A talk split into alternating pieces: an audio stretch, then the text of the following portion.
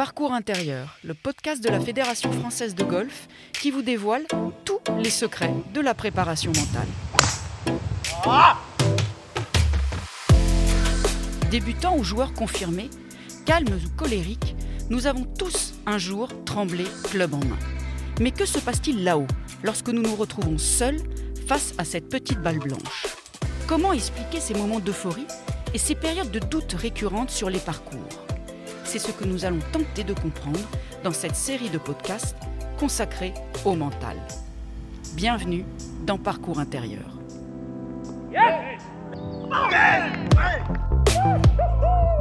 Dans ce nouvel épisode, nous allons aborder l'importance de développer sa confiance. Construction évasive, la confiance demeure malgré tout fondamentale dans la performance. Parfois synonyme d'évidence, où chaque coup est une réussite, et chaque difficulté écartée sans trembler. C'est la fameuse zone que connaissent bien les professionnels et que traversent parfois les amateurs sans véritablement le savoir. Mais la confiance, ou plutôt son absence, ce sont aussi de terribles passages à vide, cette sensation que le swing s'est envolé, cette peur même quand on se retrouve à l'adresse. Alors, comment développer sa confiance pour maîtriser ces moments de doute et atteindre ses objectifs? Amélie Cazet, triple championne du monde de pentathlon moderne et coach mental de l'équipe de France de golf dames, va nous accompagner pour alimenter la discussion et nous aider à trouver les chemins de la confiance. Ma confiance, c'est mon entraînement et faire les choses que j'ai à faire à l'extérieur. Je me connais assez maintenant pour savoir ce dont j'ai besoin pour avoir confiance. Ça va être un certain type d'entraînement, certains exercices, euh, certaines répétitions. J'arrive pas à, concevoir comment tu peux prendre confiance qu'avec de l'imagerie mentale ou qu'avec du mental sans entraînement. Dans mon cas, c'est très complémentaire. Même si, tu vois, j'ai un peu de mal, mais je me suis entraînée, mais j'ai toujours encore un peu de mal. Euh, je vais arriver à mettre en place des routines pour, en fait, entre guillemets, tromper mon cerveau, euh, comme si j'avais confiance. On vient d'entendre Pauline Roussin-Bouchard, qui gravite autour de la première place amateur mondiale depuis un an et demi. Vous vous occupez d'ailleurs d'elle au sein de l'équipe de France. Elle vient de nous donner sa conception de la confiance, mais vous, Amélie, en tant que professionnelle, quelle est votre définition? Pour moi, la confiance, c'est le résultat du sens et de la motivation de ce qui va nous faire lever le matin, prendre le club, donner envie de jouer, de s'entraîner, donner envie de participer à une compète. Euh, et le sens qu'on va y trouver, le pourquoi on, fait les choses. Dans cette notion de confiance, les golfeurs amateurs ont parfois la chance de ne voir que le milieu des fairways et les trous grands comme des bassines. Est-ce cela pour vous l'état de flow? Ça peut s'apparenter effectivement à ce fameux état de flow que certains sportifs vivent, euh, amateurs, professionnels, de haut niveau, peu importe. Et effectivement, c'est un état où en fait tout disparaît, on est, on est 100% dans l'instant présent mais presque sans s'en rendre compte. J'ai pour habitude de dire que le flow, on s'en rend compte une fois qu'on n'y est plus. Et c'est vrai que c'est un instant magique où tout nous réussit, on pourrait jouer les yeux fermés. Euh, c'est voilà le swing et on est complètement aligné entre euh, ce qu'on est en train de vivre, la prise en compte des événements extérieurs, euh, la manière dont on va swinger, dont on va taper la balle. Tout est voilà, tout est aligné, tout est tout coule de source. Et dans votre grande carrière de, championne, vous l'avez souvent rencontré cet état? Non, malheureusement pas souvent parce que je pense que ça reste un état, euh, le fameux état de grâce exceptionnel qui, euh, c'est quand on joue vraiment au-dessus de sa moyenne mais de manière, euh, de manière fluide.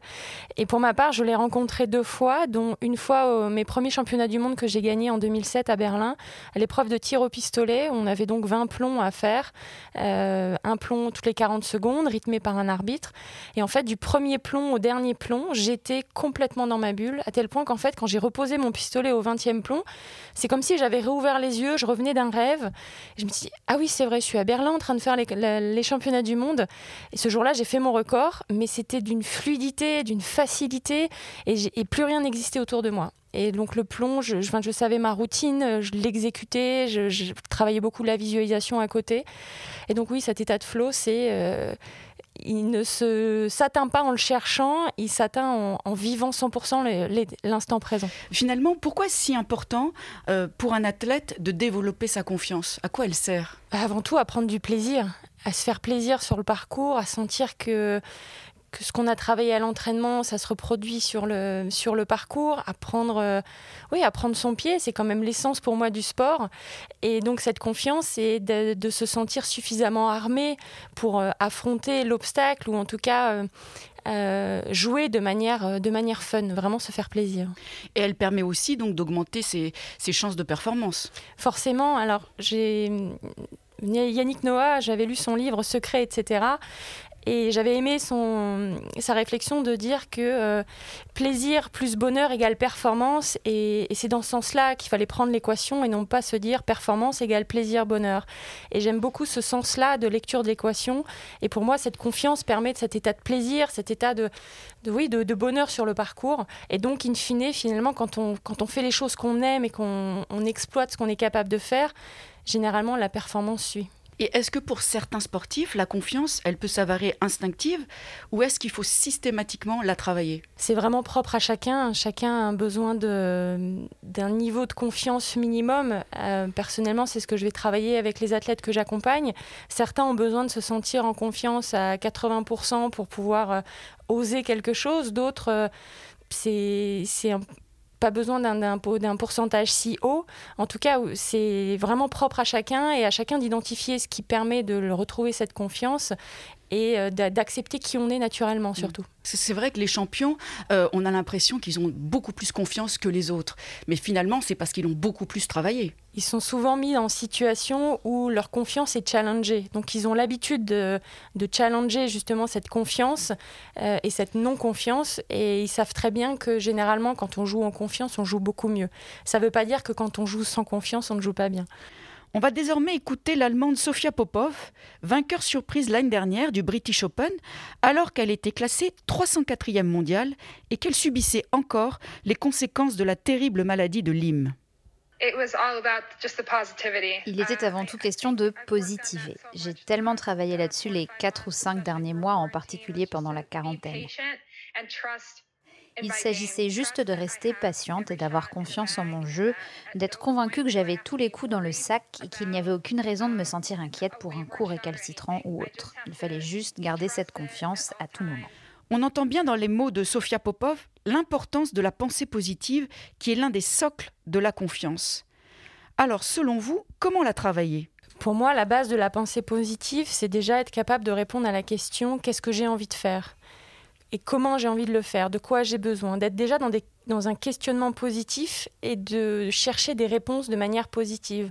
Effectivement, quand je suis au départ, je peux soit voir euh, le danger, les arbres, l'eau, le bunker, soit voir les zones où j'ai envie de poser ma balle.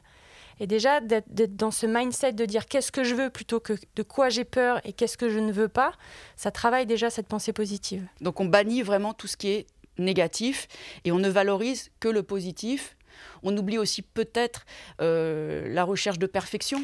Alors pour revenir sur la notion de bannir le négatif, si on y arrivait, ce serait très facile. Euh, je pense qu'au lieu de le bannir, parce qu'il fait partie de nous et il n'a pas que du négatif, ce négatif, au contraire, ça nous permet aussi d'attirer notre attention sur les dangers. J'ai toujours pour habitude de dire, c'est c'est une question de place. Quelle place on laisse à ce négatif et quelle place on va donner à l'envie qu'on a de bien faire ou de bien jouer? Et donc encore une fois, une notion d'équilibre. Et par rapport à la notion de viser la perfection, euh, c'est important, mais c'est important aussi de travailler son niveau d'exigence. Et on ne peut pas avoir le même niveau d'exigence selon euh, la qualité d'entraînement qu'on a eu avant, selon les conditions climatiques. Il y a tout un tas de facteurs qui vont jouer sur notre niveau d'exigence. Et c'est toujours une bonne question de hauteur de barre. Encore une fois, une question de curseur. Où est-ce que je mets la barre et être capable d'être euh, objectif par rapport à ses compétences? Moi, je me rappelle quand j'étais à la fac aux États-Unis, euh, notre coach euh, nous obligeait, entre guillemets, le soir à raconter juste le coup qui nous avait fait le plus plaisir après chaque partie. Et j'avais trouvé ça formidable parce que même quand on avait mal joué, euh, on, pouvait raconter un putt de, de, 3 mètres pour faire un bogey ou un double bogey, mais qu'on avait rentré, ou un coup pour sauver finalement sous les bois un par complètement improbable.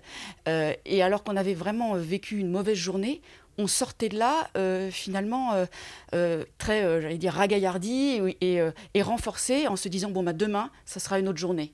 Et j'avais trouvé que c'était extrêmement positif et extrêmement bienveillant pour la performance. C'est important de focaliser sur ces aspects euh, positifs. Ça ne veut pas dire qu'on écarte le négatif, mais ça veut dire que déjà on peut travailler sur ce qui s'est pas bien passé, mais renforcer ce qui s'est bien passé, ça permet de remettre l'émotion, revivre cette émotion. Et ce qu'on nous apprend en formation de coaching et finalement qui est, euh, qui est une constatation, c'est que l'émotion ça colle. Et donc plus cette émotion est positive, plus elle s'engrange dans notre corps, plus plus on, on s'en souvient. Et c'est aussi très important de pouvoir revivre ces bons moments pour retrouver justement de la confiance quand on est dans des moments un peu plus de doute. En tout cas, c'est des, techniques qu'on utilise beaucoup en préparation mentale. Et dans les athlètes que vous suivez, est-ce que donc vous les, vous les aidez à travailler cette pensée positive au quotidien? Je ramène toujours sur euh, et qu'est-ce que tu veux faire et qu'est-ce que tu aimerais qu'il se passe.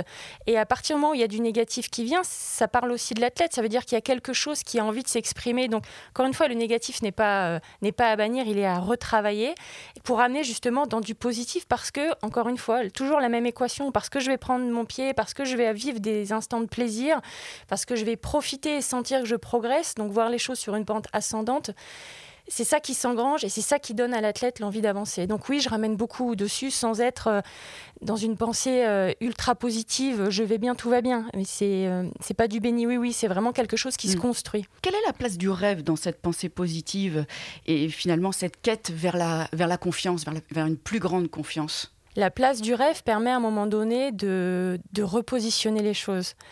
Et parfois, la, confiance se perd parce que la motivation diminue ou parce que la motivation diminue, la confiance se perd. Et le, but du rêve à ce moment-là, c'est de remettre les choses en perspective et se dire, prendre un pas de côté et, se dire pourquoi je fais ça? Qu'est-ce que j'ai envie d'atteindre? Et moi, ce que j'aime aussi travailler, c'est je dis à mes athlètes, c'est bien de rêver, maintenant on va se réveiller et on va reposer les choses concrètement. Et donc on pose une date, on pose le plus de choses factuelles possible sur un rêve. Comme ça, et par un exercice de rétro-planning, on revient à aujourd'hui et maintenant et on remet du sens dans tout ça et on retrouve la confiance. Et c'est là aussi où les événements passés positifs sont hyper importants parce que justement on va dire, mais tu as été capable c'est pas aujourd'hui, c'est pas que tu es plus capable de swinger, c'est juste qu'il y a des petits éléments qui te freinent. On va travailler sur ces éléments-là et on va aussi, euh, j'aime bien l'image du jardin, on va enlever les mauvaises herbes et remettre ta bonne, euh, la, bonne herbe poussée en fait. Donc si je vous comprends bien, on a le droit de rêver, on a le droit d'avoir de grands rêves. C'est quelque chose de, comment de, de positif et, qui nous amène à de plus grandes performances. souvent, euh, le mot rêve est quelque chose qui s'associe au positif. Donc oui, c'est important d'en avoir. C'est pas c'est pas primordial, mais j'ai souvent, quand il y en a un, c'est un moteur interne euh, très puissant et, les motivations internes sont toujours les motivations qui perdurent le plus dans le temps et qui permettent effectivement d'amener cette confiance. Et que pensez-vous de la technique de la visualisation? Pour moi, elle est primordiale et elle est sous-utilisée aujourd'hui. Elle est, euh, elle peut être travaillée dans deux, deux, manières différentes. Soit on va visualiser ce qu'on a envie de faire. Donc on va visualiser vraiment le coup qu'on a envie de jouer, la trajectoire de balle, euh, la sensation de swing. C'est la technique du, rêve éveillé, hein, en fait. En quelque sorte, oui. on est vraiment, on ferme les yeux et on se voit jouer, on se, on se ressent jouer, on visualise tout ce qu'on a envie de faire de manière positive, de manière réussie. Et la deuxième partie, deuxième euh, utilité de la visualisation, c'est aussi ce qui va permettre de se, soit de redescendre son niveau de stress quand on sent que ça commence à monter, la pression monte. Euh, et c'est ce que j'avais utilisé personnellement quand j'ai vécu cet état de flow. Entre deux plombs, je m'imaginais dans un endroit où que j'aimais bien, où j'étais apaisée, où j'avais de bonnes sensations. Et en fait, ça permet au cerveau de, de, revivre vraiment un moment calme. Donc finalement, la pression généralement redescend.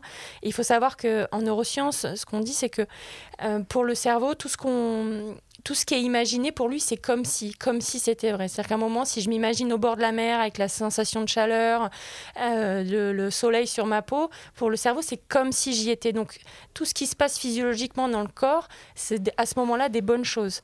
donc voilà, la visualisation sert à deux choses. Soit on s'imagine ailleurs pour vraiment euh, baisser cette pression, ou au contraire l'augmenter. Si à un moment on est un peu trop fatigué, on peut dire allez, je me mets dans une situation qui, est, qui, me, qui me stimule. Soit on est vraiment dans une visualisation plus technique où on va vraiment imaginer le geste, ressentir le geste. Et ça, c'est tout un travail aussi qui, se, qui peut s'effectuer. Mais quoi qu'il en soit, de, de se voir réussir, c'est formidable pour augmenter sa confiance. Oui, c'est et, souvent j'aime à dire que on se fixe un objectif, mais pour vraiment le vivre, c'est important de le traverser. Et le traverser, ça veut dire, ben, imagine-toi vraiment avoir gagné ou avoir euh, obtenu ce que tu voulais sur ce parcours. Et là, en voyant vraiment te voir sur le podium, te voir soulever la coupe, déjà ça concrétise. Et effectivement, ça peut amener, euh, ça, forcément, ça retravaille sur la confiance. Une carrière, elle est jonchée de victoires, mais aussi de défaites. Est-ce que finalement, elles font aussi partie du cheminement vers une plus grande confiance? Je pense que, euh, et c'est toute une culture qu'on a à développer encore en France, apprendre à perdre est primordial. Pourquoi? Parce qu'au plus tôt ça arrive, au plus tôt on sait le gérer dans les plus gros échecs.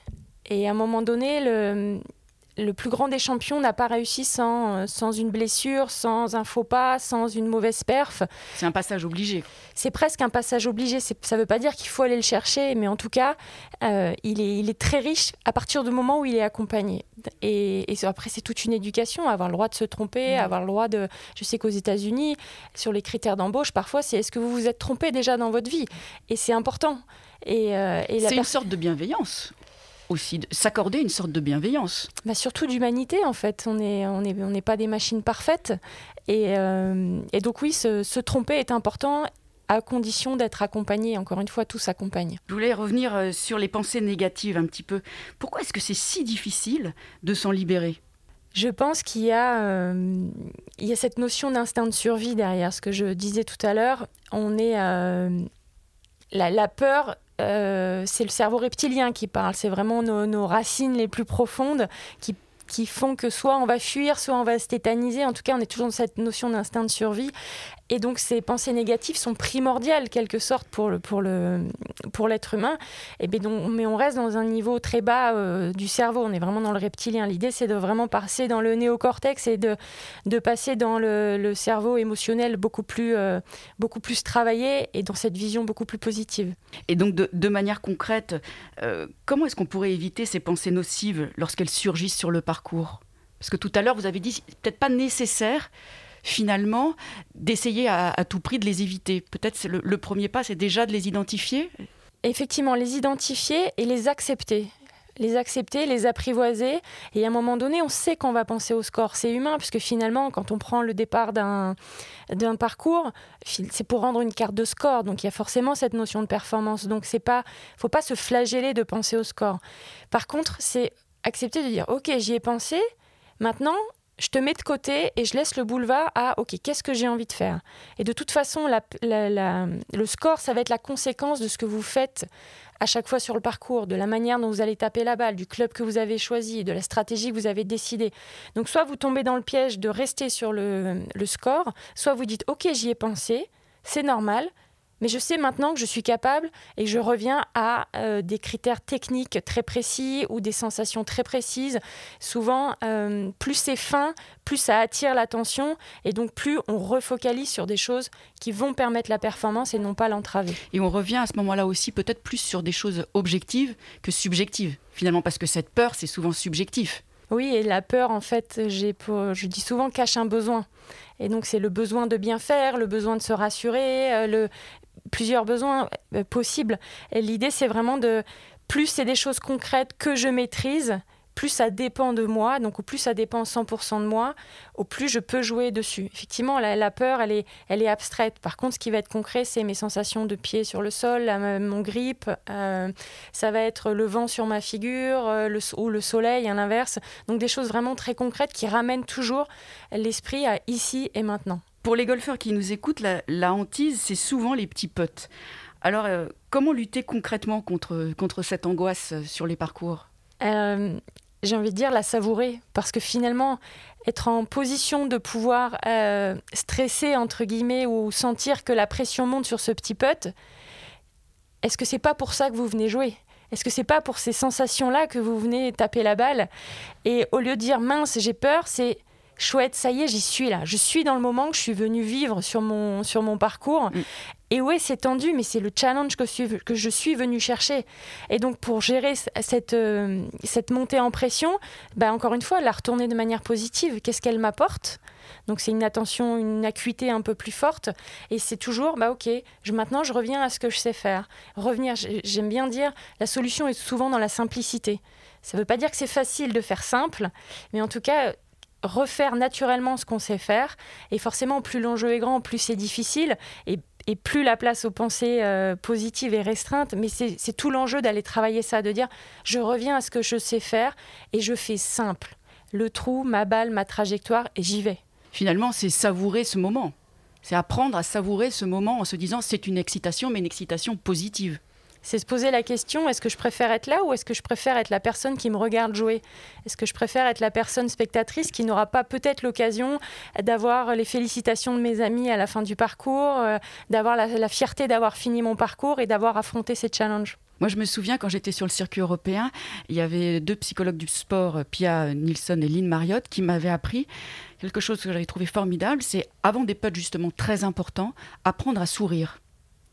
Et c'est vrai qu'automatiquement, ça, vous met dans un état euh, euh, psychologique ultra positif. Et j'avais trouvé ça formidable et j'ai eu l'impression de mettre plus de potes. Effectivement, et les neurosciences viennent confirmer ça. C'est le fait de sourire. Physiologiquement, il se passe des choses. On sécrète de la dopamine, la sérotonine, toutes ces hormones qui sont positives. Pareil, de regarder en l'air plutôt que par terre, regarder le ciel, avoir une attitude haute et ouverte.